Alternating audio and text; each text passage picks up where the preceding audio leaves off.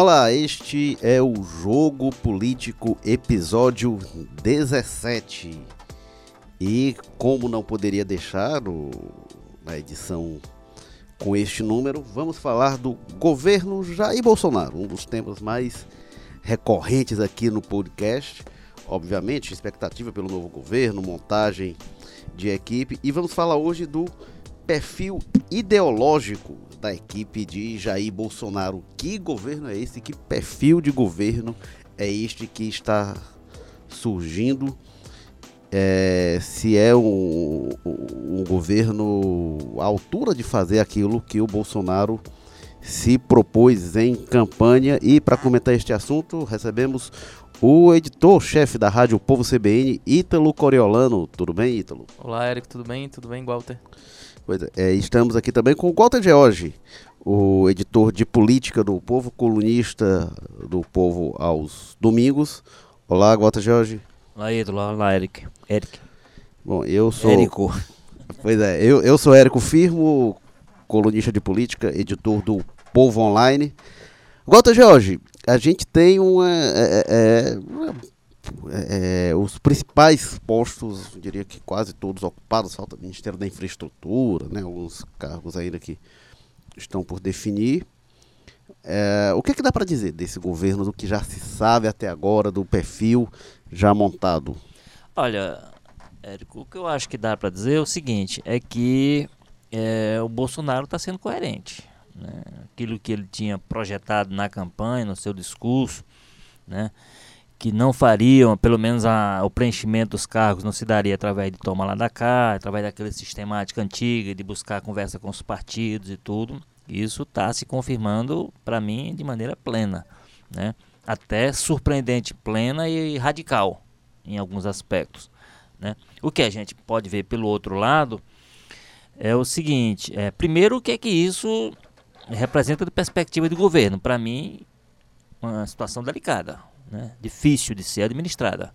Né? Politicamente. Né? Politicamente, porque ele está rompendo de fato com o que era, com o que o PT, por exemplo, e o Lula, quando chegou do, em 2003, não conseguiu. O Lula reproduziu mais ou menos aquela o sistema que vigia, evidentemente com com o que na época era possível fazer em termos de inovação, de novidade e tal, mas... A PMDBização Pois é, a PMDBização até que no primeiro momento não, porque ele excluiu o PMDB, que né, tinha feito, né, é, né, tinha sido aliado, não sei o quê, mas os outros partidos, PP, não sei o quê, todo mundo teve a sua cota, PTB e tal, etc. Todo mundo, a coisa funcionou. O que não está acontecendo agora. O que não significa dizer que não exista um nível de, de negociação política. Por exemplo, as indicações Ministério da Agricultura a tal bancada ruralista, não apenas teve direito a indicar o nome, como indicou sua coordenadora, que é deputada lá do Mato Grosso. Né? O ministro da Saúde também é fruto de uma articulação com a bancada é, da saúde e tal, etc. Então, as articulações políticas, o que não está acontecendo é, são a, as tradicionais. O que é que isso determina de problema para o governo dentro do Congresso? Para mim, muita coisa. Né? E para mim, assim, a coisa que gera e, e, nós temos aquele outro aspecto que é, primeiro, contra o que se considera um governo muito ideologizado, que era o do PT, um governo ultra ideologizado, que é o governo do Bolsonaro, com as pessoas chegando com a linha ideológica clara para demarcar uma mudança radical. Quer dizer, a ideologia não foi tirada do, do governo na perspectiva, ela foi, foi trocada. Né, ela foi trocada. Ideologia. Então, esse discurso contra a ideologia, ela é, aí sim, é, uma, é um discurso do, da, da, campanha do Bolsonaro que absolutamente não, não, não, corresponde com a verdade. Nesse sentido, não há, não há é, é, é eu diria que não há coerência com o que ele dizia é, no discurso. E o outro aspecto, que aí é o que chama a atenção de ontem para hoje, é o que ele fez em termos de articulação política. Né? Ele entregou a articulação política a um general. E não é um general que fazia política, não. O general, o general mesmo. Toda a política do general. E o que, eu, o que eu vi dito hoje por algumas pessoas na avaliação, uma pessoa que até não conhecia, acho que é aquele Baleia Rossi, que é, é líder do, do MDB lá de São Paulo, né? Da bancada, ele é deputado de São Paulo, é líder da bancada do PMDB. E ele dizia, não, mas o, o, general ele tem experiência política, ele sempre fez política dentro do exército. Convenhamos que não é a mesma coisa. Convenhamos que é bastante diferente você fazer política dentro de uma instituição como o Exército e fazer política e é um no pouco nível inadequado, né? Assim, tem uma política interna, mas É. aí você tem uma hierarquia muito clara. né? é outro, não, é outro ambiente. Então, então ele, ele passa a ser um incógnito. Agora, ele é, para mim, a expressão mais clara de uma tentativa do governo que está chegando, do presidente que está chegando, de romper com um sistema do jeito que ele funcionava. Para mim, para mim, na, na expectativa que eu particularmente crio, é com muita pouca, muito pouca chance de isso funcionar, de isso dar certo. O Walter, agora, eh, em relação aos partidos, a gente tem os ministros de partidos, né? Tem, tem agora uma presença significativa do DEM, né? com- O DEM, mas o DEM disse que não indicou ninguém, né? Esse é o problema. Pois é, que é o ministro, mas são ministérios importantes, né? Importantes, sem Casa. Civil. Casa Civil, a saúde, Saúde né? e e- agricultura. e, agricultura, ministro da Agricultura. E, E, aí- e tem outro ministro de partido que é o. o, o Onis- Onix Lonizone. é, da, da da Casa Civil. ah, você né? falou Casa Civil. Mas tem do, do, do PSL o Bebiano, né? Bebiano. Mas assim, ele é do PSL emprestado, né? Ele foi junto É, com o Bolsonaro. Então não é um é- PSL. O PSL puro é o Luciano Como Bivar. é que é essa relação? Porque realmente, como você falou, foi uma forma diferente de trazer o partido para dentro do governo. Mas o fato é que é, é, é uma presença muito significativa. O, o- você imaginar o DEM fazendo oposição a esse governo, porque não é um ou outro, né? É, os políticos que estão lá são praticamente E, o- todos e do o mais curioso, né? Nos governos anteriores, a gente percebia que o partido que conseguiu eleger o presidente dominava os ministérios, né? O PT ficou com a maior parte dos ministérios, o PSTB. E agora a gente vê o contrário, né? Tem esses apartidários, digamos assim, não são oficialmente Mas filiados, também, Ítalo, Mas muita gente do- das Forças Armadas e do DEM, É né? porque, mas, é, mas, mas também é porque o Bolsonaro não tem nada a ver com o PSL, né? A gente sabe Sim, disso. Ele o partido foi empre- paraquedas, né? a, a sigla foi emprestada. Ele tava, ele chegou a, ele, inclusive chegou a ser noticiado, é, ligado no, no PSC, é, o partido dele, né? Patriota. Patriotas, e aí houve um, um desentendimento no meio do caminho. Então, ele pegou o PSL, tanto que o Bebiano, que o Érico acabou de falar, foi presidente do partido, do- já entregou, devolveu ao presidente real, que é o deputado Luciano Bivar, aqui de Pernambuco, porque o Bolsonaro disse, olha, eu sou candidato pelo PSL, só que eu quero o controle do partido. Então, acertou-se que durante a campanha a presidência seria do Bebiano pro Bolsonaro ter... Então, assim, é uma sigla, efetivamente, uma sigla de aluguel. É uma Agora- sigla que cresceu muito, né, vai, saiu de 8 para 50 e, 50 e tantos deputados, mas a gente sabe que isso é uma coisa absolutamente sem sustentação. E já teve conflito do Bebiano com o Carlos Bolsonaro também, né? Que é outra Sim, ele questão. abandonou a equipe de transição. né? É, o conflito. Entre outros, né? O, Carlos Bolsonaro e o Silvio Bolsonaro andaram brigando com uma porção de gente no meio do caminho. É, essa presença dos filhos é outra. E, e aí, então vamos tentar desenhar como é que tá esse governo Bolsonaro. A gente tem os generais, né? Os militares. Já cinco, né, militares dentro É, do que governo. é, é- esses são. Incluindo o general Mourão, que está É. eleito com ele. É, tem, Aliás, seis com ele próprio, né? Porque é, e o, o, o Mourão, que esse projeto que deve ter um papel importante no novo governo. é, essa né? questão do Mourão a gente vai ter que discutir um pouco mais quando a gente for aprofundar, porque assim, é que função está sobrando para o Onyx Lorenzoni, né? É, pois é. que seria o gerente do governo, o ministro extraordinário da transição. Seria né? o gerente do governo, em princípio, ele próprio chegou a insinuar ou dizer isso, absorvendo a parte da articulação política, ele chegou a dizer que essa secretaria de governo, que agora o general Santos Cruz, né, vai, vai assumir, eh, seria absorvida, então não foi absorvida. E o, o que se diz é que o general Mourão vai ter um papel gerencial. Se o, o Mourão assume o papel gerencial, ou o general assume a articulação política, o que é que sobra para o Nix Lorenzoni? Bom. Bom, então a gente tem os generais de um lado. Aí tem o, o bloco do DEM, né? Que é o de partido, que é outra parte dos, eh, do- dos ministros. verdade, o bloco dos demistas, né? Porque, É. como eu, como eu disse, é. o DEM já disse que não indicou ninguém, então não- ainda não decidiu se é governo. Isso disse pelo presidente, o ACM o Neto. ACM Neto, mas é uma fala ali dizendo que o DEM tem tudo para apoiar, que vai decidir um conjunto. Acho que tem uma formalidade aí no caminho. Agora o Bolsonaro realmente ele inverteu o, o caminho, né? Ele faz um o caminho inverso de ir lá no partido e puxar isso. A gente já viu isso algumas vezes, né? Eu lembro, o Lula indicou o Temporão, o ministro da Saúde, ele filiou o Temporão ao, ao PMDB, foi puxar lá, e o PMDB diz, não, toma que o filho é teu. Isso aconteceu com outros casos também, né? Dos partidos que tinham indicado lá, mas dizia, não, isso aí é indicação não é era nossa. diferente nesse sentido, né? Assim, é- era uma coisa que passava por cima do partido, mas ao mesmo tempo era negociado com o partido. É. A pessoa acabava se filiando ao partido para atender o interesse do governo. Mas assim, o que está acontecendo agora é diferente, né? É, eu Assim, lembro- desconhecendo o partido mesmo. Uma vez o Lula tentou fazer isso com a escolha do vice da Dilma, que ele queria que fosse o Meirelles filiado ao PMDB, que foi quando o Michel Temer disse, não senhor, não venha querer me arrumar essa não, que se o PMDB for ter O vice... vice sou eu, porque É. eu quero dar um golpe lá na frente.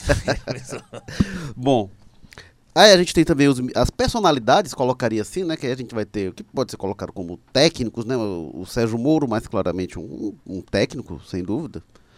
É, e o Marcos Pontes, que é da ala dos militares, mas os próprios militares aero- quiseram colocar como a cota da aeronáutica, disseram, não, ele é um tenente-coronel, mas ele não representa né, a, a- a arma, né? A, a força. E é- é- entrou também como personalidade, ah, o astronauta brasileiro, ministro da Ciência e Tecnologia.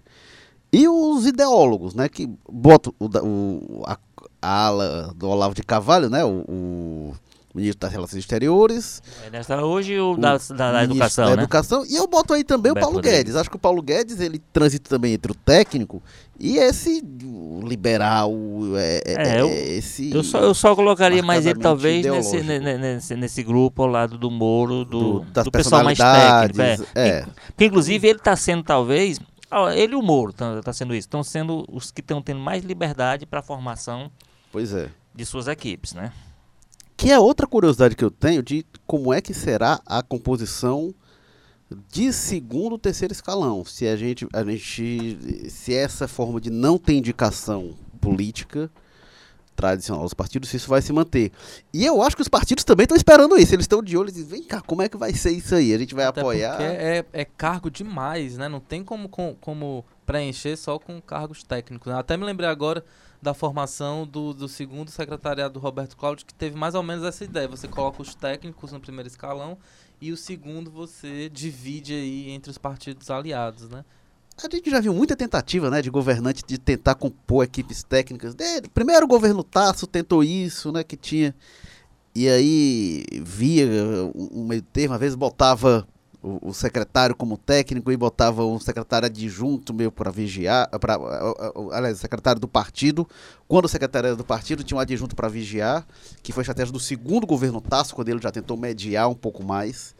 A gente viu a Luiziane, por exemplo, no primeiro mandato, ela aqui em Fortaleza preservou técnicos na maior parte do secretariado e nas secretarias regionais ela botou as indicações do partido. Então cada regional era loteada para um partido. É, tal- talvez a diferença aí, considerando, é a seguinte, é porque talvez nenhum desses casos, eu acho que eu vou, vou arriscar dizer até que eu nunca tinha visto na história que eu acompanho da política uma oportunidade tão clara de ser feito como com o Bolsonaro. Sim, porque o Bolsonaro se Porque elegeu. a forma como foi feita a campanha, realmente ele não assumiu. eh, Porque o, o Lula teve que fazer suas composições lá em 2002, teve que ir lá atrás de um grande empresário que encontrou ali, já foi ali com uma aliança Zé com o PL na época e tal.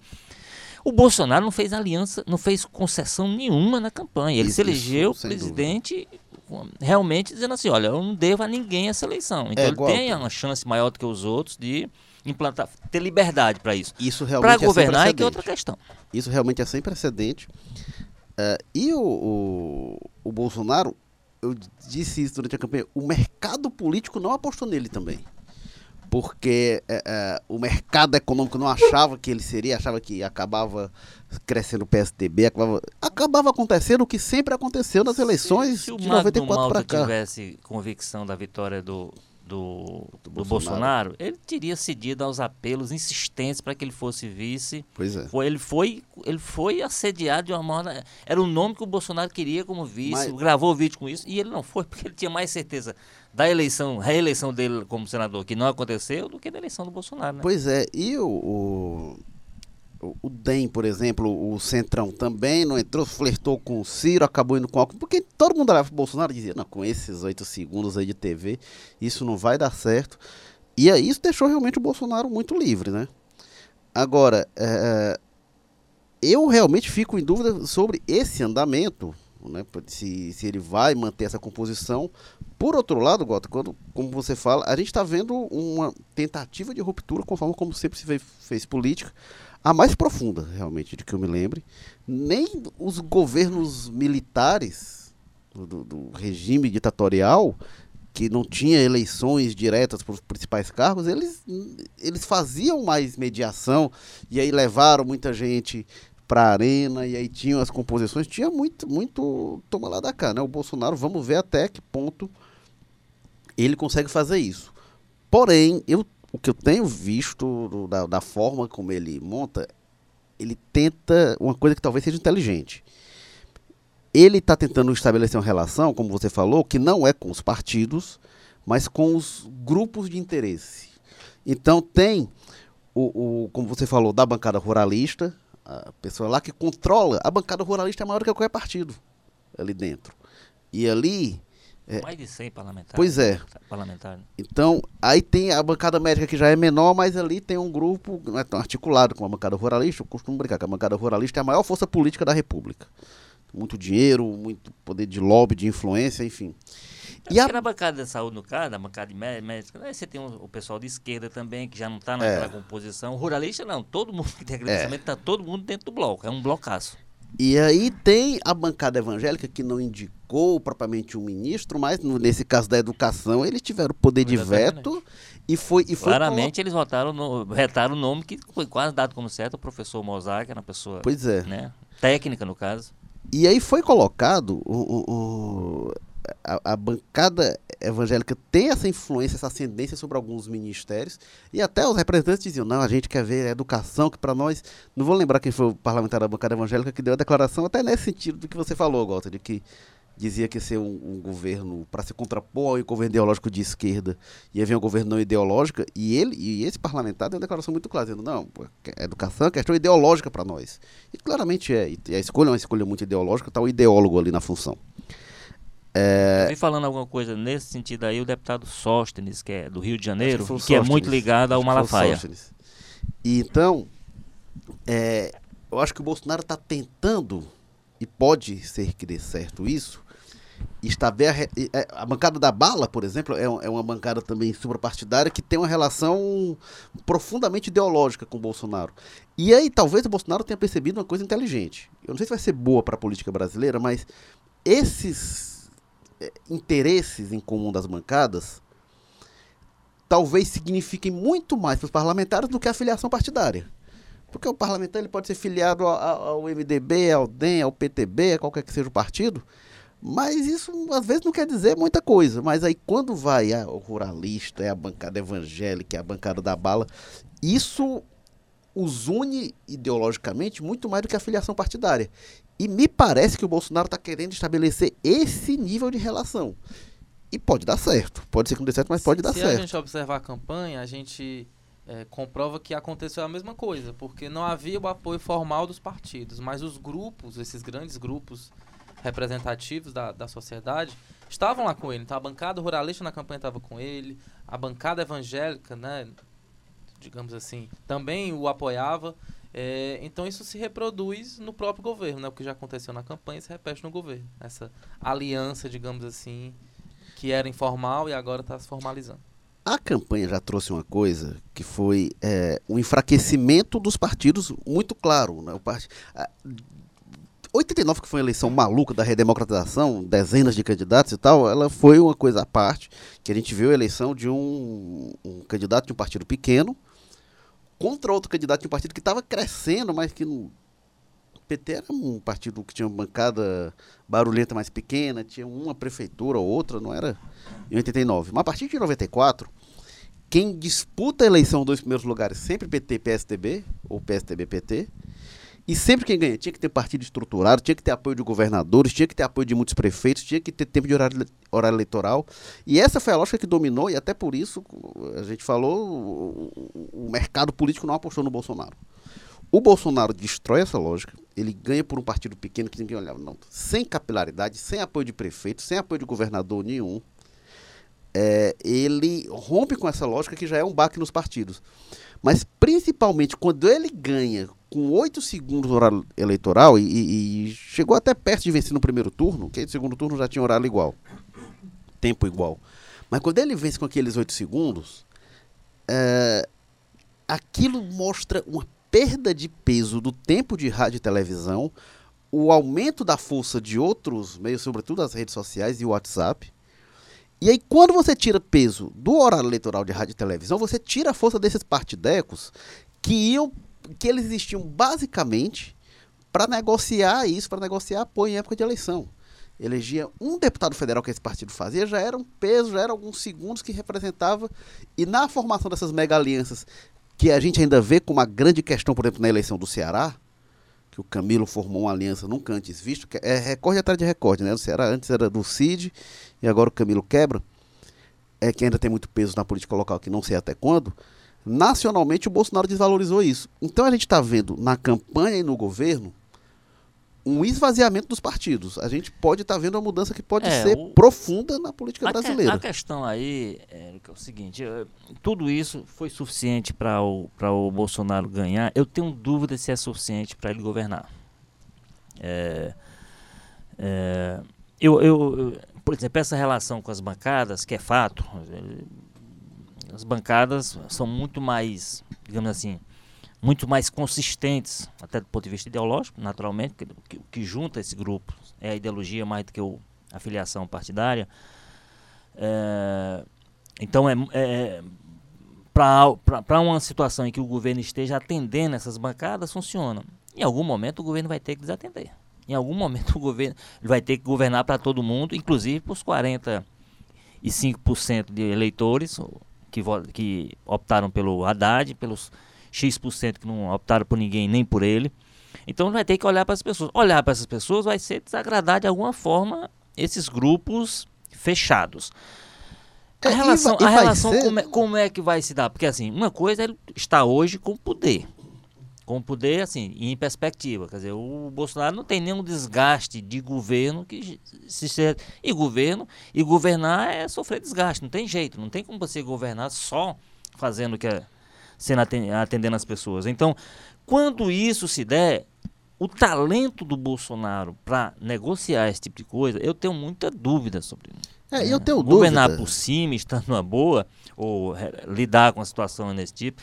É, a gente tem, a gente falou rapidamente aqui, mas tem uma série de episódios que estão relativizados aí, que estão colocados lá, envolvendo, por exemplo, os filhos o, o, o, o, Carlos Bolsonaro briga com o Bebiano, que o Bebiano é, o, é a pessoa que o Bolsonaro escolheu para ser o, o, o, anteparo dele dentro do Palácio Planalto, quem vai abrir porta e fechar. Então é a pessoa dá absoluta confiança dele. Aí o filho já vem e consegue uma briga nesse ambiente.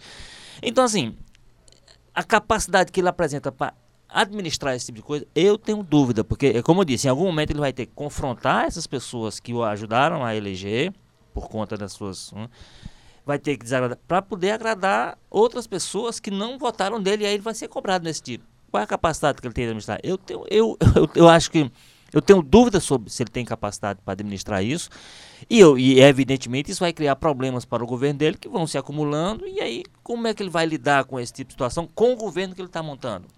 né? É, essa questão dos filhos vai ser um capítulo à parte, eu acho, né? Porque essa presença desses ingredientes familiares, ela promete. Todo o pessoal que está indo no entorno dele, velho, se você for olhar, o Ítalo também, é, são pessoas de personalidade muito forte. Todos os filhos são, o Bebiano é, o, enfim, todo mundo que está em torno dele. Paulo Guedes. É, Paulo Guedes, é todo mundo. O Moro. O to, é tudo gente de personalidade forte. Então, todo mundo com a cara do Bolsonaro, né? Então, então mas aí, quem é que vai. Onix, cadê né? os bombeiros? O Onix. Então, cadê os bombeiros para os momentos de, de, delicadeza?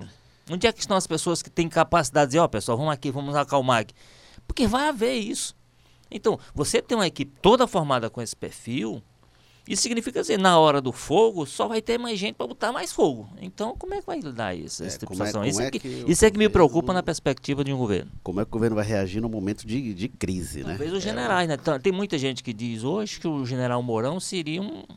O Heleno, né? O Heleno, ele, ele tem um pouco esse perfil apaziguador. Embora ele tenha, ele, tenha, ele tenha umas declarações quando o general Tinha, né? é, mas Muito ele. pouco mas disciplinadas, eu diria, para um, É, para um oficial. Em relação à Em ditadura, relação à né? ditadura, enfim. em relação ao próprio governo que ele participava, o governo do PT, ele sempre criou alguns problemas por declarações dele. É. Então, Mas ele é. Talvez. mas, assim, mas no contexto aí talvez seja um talvez dos a personalidade. para acalmar. Será que os apaziguadores serão generais? Será que a gente. Eu não, acho, vai- eu não acho muito improvável, não, porque já disseram que o Mourão, nos papéis dele, tem gente escrevendo outro dia, nos papéis dele seria É, isso. mas quando o Bolsonaro sofreu o atentado e o Mourão assumiu, o Mourão também saiu. É, mas, mas, mas você, ah, ele deu uma entrevista recentemente em que pareceu isso, assim, sobre essas questões, por exemplo, que tá todo mundo com medo, inclusive o empresariado.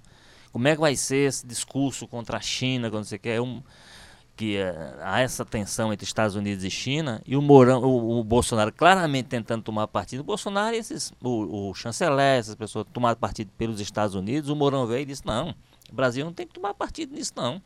A gente tem que se relacionar com China e com os Estados Unidos. Essa é uma declaração que parece contemporiza- tem- contemporizadora num ambiente de um pessoal que não está muito afim de contemporizar, pelo menos por enquanto. Quando o governo começar, como eu disse, vem um desgaste, e aí talvez muita coisa se acomode. Mas hoje, nesse momento, com, ainda com o entusiasmo da vitória, vitória conquistada nessas circunstâncias que está dizendo, absolutamente ineta, vitória que a pessoa pode bater no peito e dizer, a vitória é minha, eu, eu conquistei essa vitória, porque eu tinha oito segundos, eu não tinha apoio do partido, ninguém acreditava em mim, então... e né? com, com a questão do ataque inviabilizou de fazer campanha. É, mas na né? hora um de negócio- governar, tudo isso vai ser desconsiderado. Vai dizer, eu quero que você faça o que você. É, eu acho né? também que na hora do vamos ver, esse, essa temperatura mais elevada dos discursos ela vai esfriar um pouco, porque a- a- os problemas do país vão falar mais alto.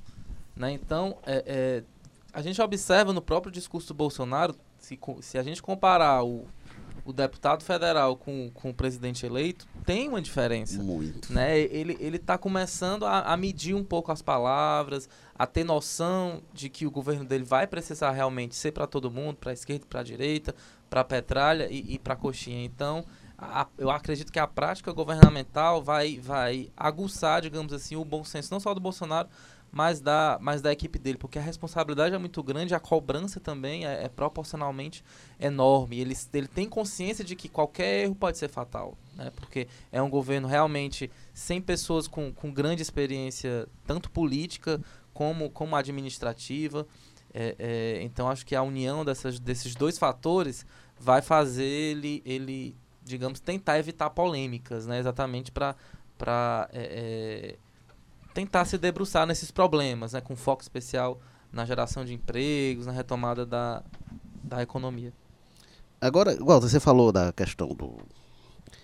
de se vai dar certo essa relação com as bancadas do Bolsonaro, o que eu tô muito na dúvida é até que ponto o Bolsonaro não vai reproduzir com as bancadas ao invés de ser com os partidos o velho toma lá da cá, porque eu acho que vai acabar sendo a saída. A, a- a- vai, nas questões de interesse da bancada ruralista é muito fácil trazer o voto delas, na bancada evangélica, mas em outras questões eu acho que vai ter muito assim, olha, vamos negociar assim, a gente vota isso aqui, mas vo- vocês votam nisso aqui, em troca vai, a gente vota tal coisa. E aí a relação que é, do velho toma lá da cá, que não vai ser mais necessariamente com o MDB, com o DEM, com qualquer desses partidos, mas vai ser com essas bancadas. E aí a gente vai ter uma mudança da agremiação que se negocia, mas não necessariamente da forma de negociação. Talvez, é uma hipótese. Isso é uma coisa que eu, que eu quero ver. Como é que ele vai conduzir isso? Agora, nesse esvaziamento dos partidos de que eu falei, ah, eu acho que tem uma coisa que ajuda muito o Bolsonaro que é o fato de a gente ver os principais partidos muito fragilizados, os principais partidos eh, que desse campo de centro, centro-direita, o MDB, o, o PSDB, o centro, que seriam os partidos que poderiam, que podem estar com o Bolsonaro, podem estar contra, diferente do PT, por exemplo, que necessariamente vai estar contra. Esses partidos saem muito fracos, né? O PSDB sai desmontado e a parte do PSDB que tenta ressurgir, tenta reorganizar o partido, que é comandada pelo Dória, é simpática ao, ao Bolsonaro. Então, ah, se a gente tem um MDB forte, como saiu de eleições passadas, por exemplo, muitos governadores com uma bancada muito forte, ainda é uma bancada significativa, mas caiu muito. Ah, eu acho que isso ia ser um complicador para ele. Ter o MDB tão esvaziado, o PSDB tão esvaziado, eu diria que o cenário político que sai da eleição ele favorece esse tipo de ação que o Bolsonaro quer, É, quer eu, adotar. Eu acho até que mais do que isso, até um, um efeito disso, ele está apostando no seguinte, ele vai, quem vai peita, quem ele está peitando um Congresso absolutamente desmoralizado, né? Um Congresso investigado, vamos dizer assim, num- envolvido, enfim, fora o pessoal que é novo, que aí vem com, com a inexperiência, alguns com a ficha limpa. E muito mais fragmentado, né? Pois também, é. o fato- Então, assim, eu acho que ele aposta nisso. Se houver um embate entre ele e o Congresso nesse momento, claramente a tendência da sociedade é entender mais la- o lado dele do que o do Congresso, né? Então, aposta-se nisso. Ele está e aí, em função disso, ele está fazendo essa negociação sem nenhum tipo de preocupação em atender.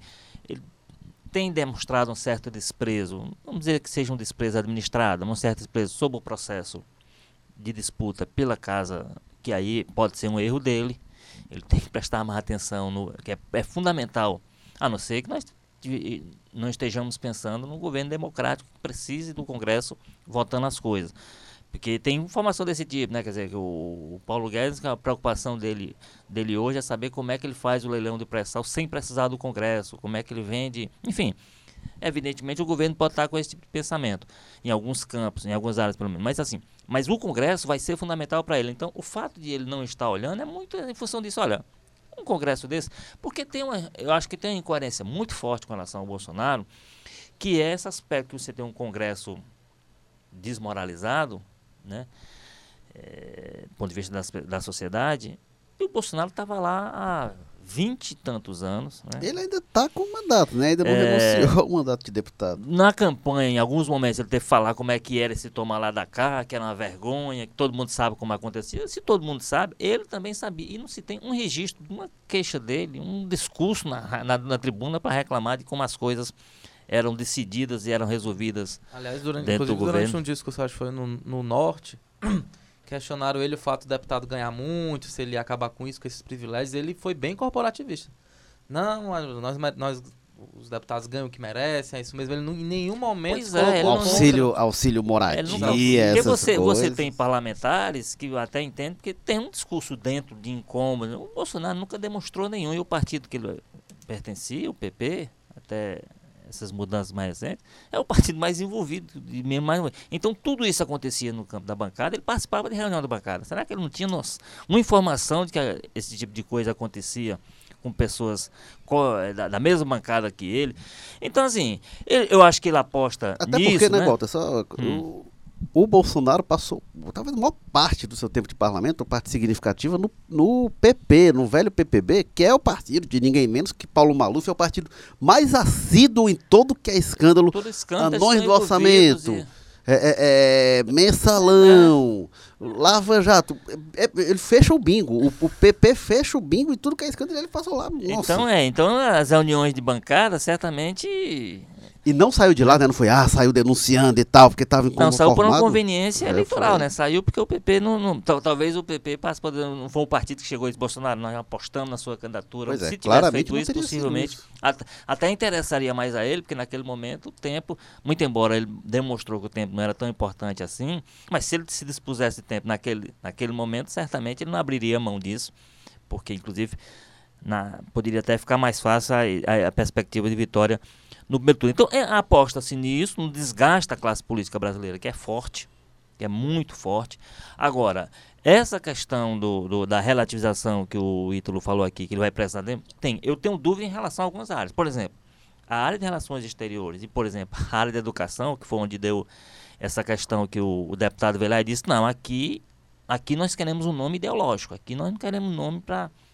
E, e a primeira pauta é a história do, do Escola Sem Partido, do projeto do Escola Sem Partido. Então, é, com relação a essas áreas aí, eu não tenho dúvida nenhuma em dizer que vai ser tensão o tempo todo. O, o ministro, o- já anunciado, o Ernesto Araújo, tem escrito artigos, inclusive, desde que foi anunciado, em que ele tem reafirmado a linha, que é uma linha de confronto mesmo.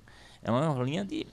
de, de nós, nós teremos agora sim, digamos assim, explicitado e assumido claramente uma, uma política externa ideológica tocada pelo governo brasileiro. E ele disse isso muito claro, que inclusive que todo mundo achava que o Bolsonaro iria indicar um, um ministro, um chanceler que ia ter aquela linha meio envergonhada, ó, oh, nós elegemos lá o Bolsonaro, mas ó, na linha externa, na relação externa nada muda, vamos continuar sendo né, aquilo lá é um problema interno, para fora.